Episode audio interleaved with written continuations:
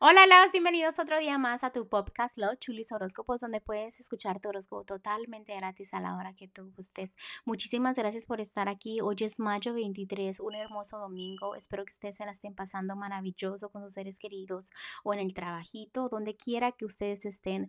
Ay, disculpen por mi voz, como me escuchan un poquito ronca. Pero aquí estamos y empecemos con los horóscopos.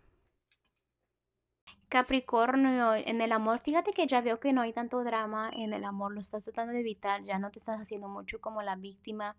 También me gusta de que estés enfocado en tu dinerito, pero veo que no te estás dando cuenta que tú sola o tú solo puedes. Entonces, asegúrate que, que no te sientas que no eres nadie sin tener alguien a tu lado, ¿ok?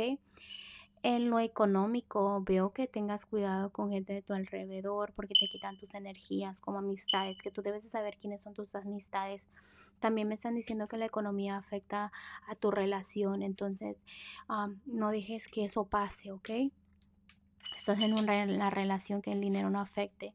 En lo general a veces eh, veo como tristezas, llantos y cositas así. Me están diciendo que debes de ser muy, muy fuerte, muy fuerte. No sé qué situación estés pasando, Capricornio.